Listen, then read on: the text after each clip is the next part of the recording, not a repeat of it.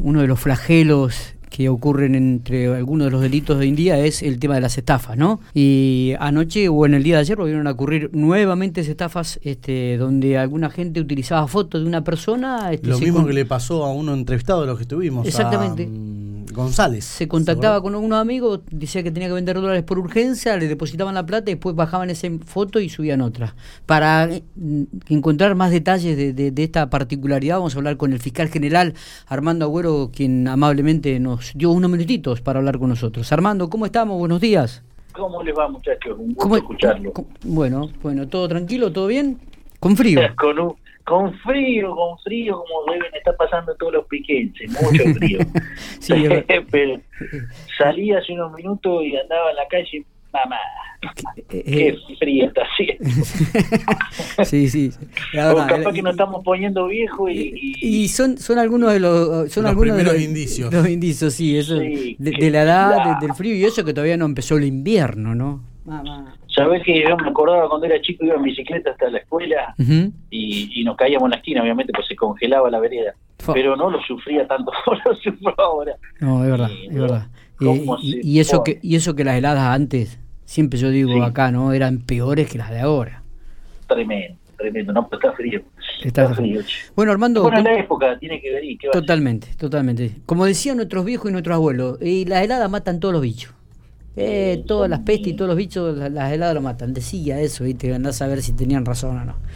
Eh, Armando, contanos un poquitito sobre el tema de estas estafas, de, de estas personas que tomaban fotos de, de- de un WhatsApp, de repente se contactaban con su- sus amigos, este, tenían urgencia de vender algunos dólares y de repente después bajaban ese y subían otra foto. Bueno, mira, esto, te- como lo contaban ustedes, ha pasado ya con otro señor. Esto pasó con una señorita ayer.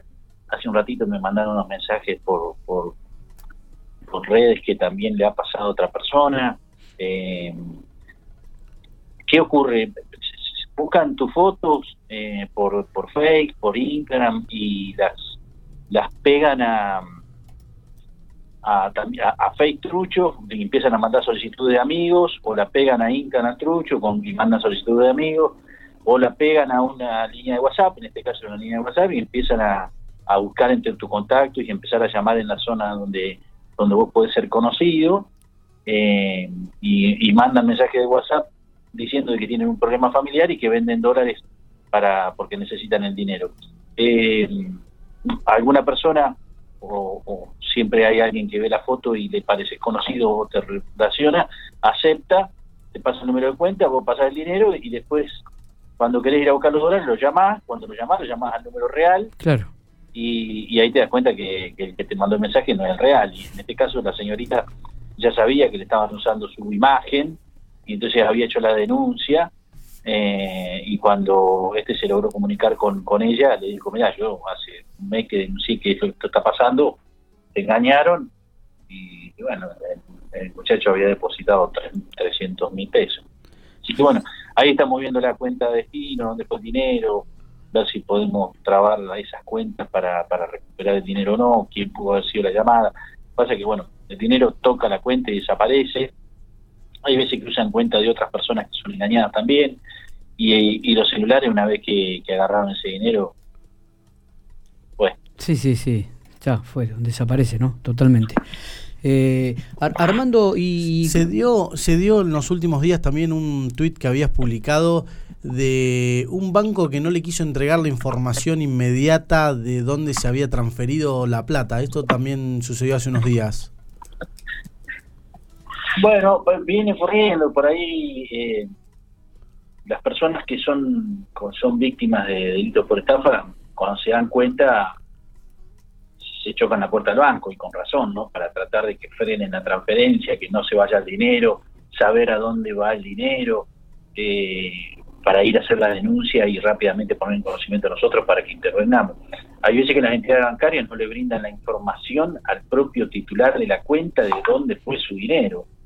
Entonces, eh, se, se, se proces- digamos, se generan demoras y procesos de mucha bronca y angustia por parte del damnificado, ¿no? Y esto re- eh, ha ocurrido en reiteradas oportunidades, que dicen, no, si no vienen con una denuncia o si no vienen con un oficio del fiscal, nosotros no le damos la información, lo cual parece una locura porque estás pidiendo información de, tu propia cuenta, claro, claro. Eh, y, entonces, eh, cuando me llamó esta señora, que es una jubilada, a la cual estafaron, eh, con, con una promesa de que a mejorar la, la jubilación, y ella fue confiada hasta el cajero y en realidad lo que le hicieron fue hacerle el alta token, sacarle un crédito preacordado eh, la señora fue hasta el banco al otro día y le dicen eso, y le dicen, no, no, no le vamos a dar información, pero venga mañana que le decimos cuánto debe y cuántas cuotas. Sí, imagínate la angustia de la señora y la bronca mía, por eso puse en el Twitter que es una vergüenza que estas cosas ocurran, ¿no? Eh, yo tengo mi, mi, mis cuestionamientos respecto a estos tipos de créditos preacordados y, y, y que se generan las altas las altas toquen por home banking, inmediatamente se genera un crédito que va a otra cuenta que no es la del titular, inmediatamente es transferido. Eh, hay medidas de seguridad que no se están adoptando o que, están fallando en, los sistemas financieros que permiten esta situación. ¿no? Y, y, claramente todos los días estamos viendo una estafa nueva de este tipo. Entonces, por eso fui que hice esa publicación. ¿no?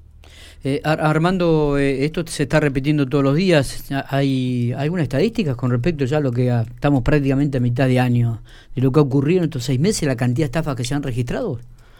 Una cada tres días, cada cuatro días, más o menos. Qué bárbaro. Más o menos. Hay días que tenemos dos, tres, y se demora un poquito, y después otros días, los fines de semana muchas. Sí, pero calcular que puede haber cinco por semana, o cuatro por semana, una cosa así siempre me da la sensación cuando hablamos de estafas que más allá de, la ingenuidad en la que uno a veces cae y cae y siento estafado y uno le da la clave token, termina dándole esa clave token, eh, siempre me da la sensación que, como decías, que el banco no toma las medidas que tiene que tomar. Por ejemplo, una renovación de un token en las últimas 24 horas y de todas maneras te asignan un crédito de 100 mil pesos, como en este caso, eh, digo, me da la sensación que el banco también es medio cómplice o que este jueguito que pasa en Argentina, porque no es solamente acá, le sirve también a los bancos, ¿no? De que la gente saque crédito y total lo tiene que pagar igual y el banco no, no tiene ningún tipo de problema. Bueno, varias cosas. Primero, em, que em, yo no lo calificaría de cómplice, pero, pero, pero ahora voy a explicarte algo más. Eh, primero que no, no es la modificación del token, es el alta es decir, en este caso, y en casi todos, es una mujer pensionada, ¿sí?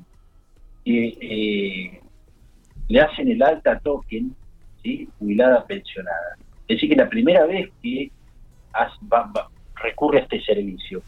Eh, se genera un crédito de 100 mil pesos para una jubilada pensionada que tiene escasos recursos y se transfiere inmediatamente.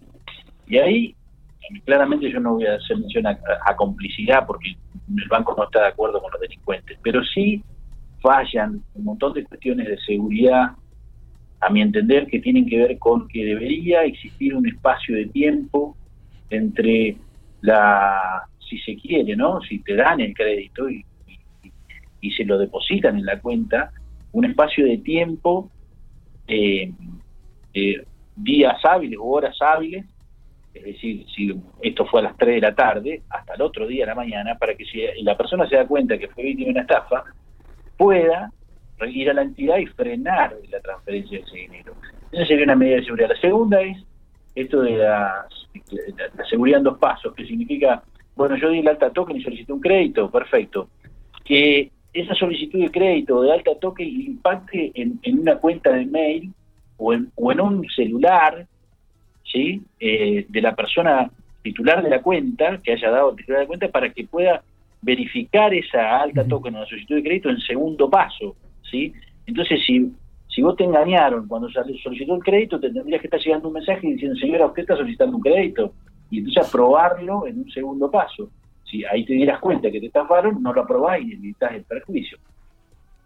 Y tercero, esto tiene que empezar a se está viendo en, en, fuera de la provincia, lo he visto hace unos días atrás en Bahía Blanca y, ahora en Mar del Plata, eh, jueces que están disponiendo que los bancos no le pueden cobrar a, los damnificados o a los estafados de este dinero.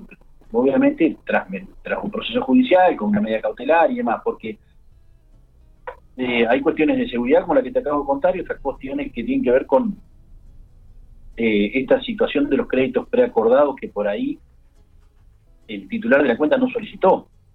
Eh, y entonces hay jueces que están ordenando la, la imposibilidad de cobrar estos créditos a la víctima de una estafa cuando se acredita que fue víctima de una estafa, ¿no?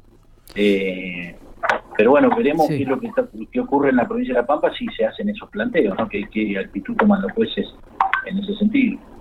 Eh, Armando, cambiando un poquito todo el tema, ¿estás investigando este, a dos personas de aquí de la ciudad de General Pico? ¿Puede ser por una presunta comisión del delito de la apología del crimen? ¿Hicieron allanamientos? ¿Han hecho procedimientos la policía?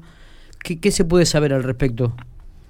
Sí, eh, estoy. Ayer, ayer.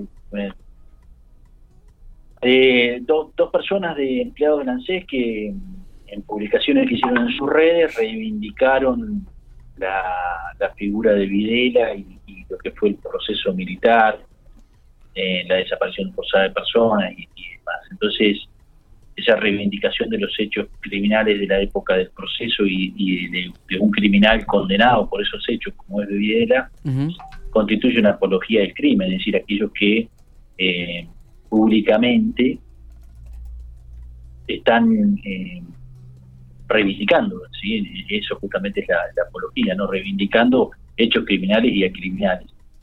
Así que iniciamos una investigación de oficio, hicimos unos allanamientos, secuestramos los celulares, contratamos la cuestión de, las publicaciones. Las publicaciones además estaban en las redes, las hicieron públicas. Eh, ¿Actuaste de oficio acá? Sí, sí, sí, ah, de, oficio, de, oficio, porque son dos funcionarios públicos y a su vez porque eh, sabemos del interés de, del ANSES en, en, no consentir este tipo de conducta, que también iniciará el ANSES claramente una, una cuestión administrativa. el año pasado lo hicimos también de oficio respecto de policías que publicaban o hacían reivindicaciones de este tipo en la época del proceso. con un, me acuerdo, con un Falcon. Claro, y los policías tuvieron sus consecuencias dentro de la esfera administrativa. No, no, no está bien en términos penales y no no está bien de ningún modo, digamos, reivindicar eh, delitos o personas que cometieron delitos. Y en este caso en particular es un contrasentido, ¿no? Porque la, los que lo reivindican eh,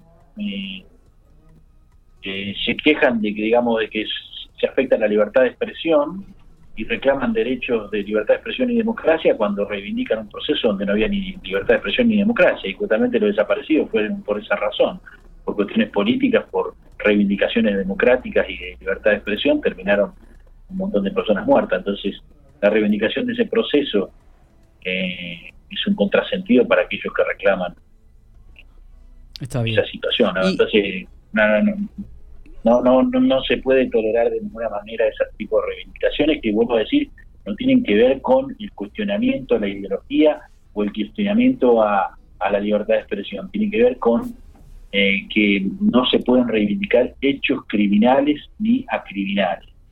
Eh, ¿qué, ¿Qué pena este, cabría en este, en, este caso, Armando? Un un año de prisión tienen el delito. Ajá, bien, bien. Son dos personas entonces acá, oriundos de la ciudad de General Pico, que trabajan en las oficinas de ANSES.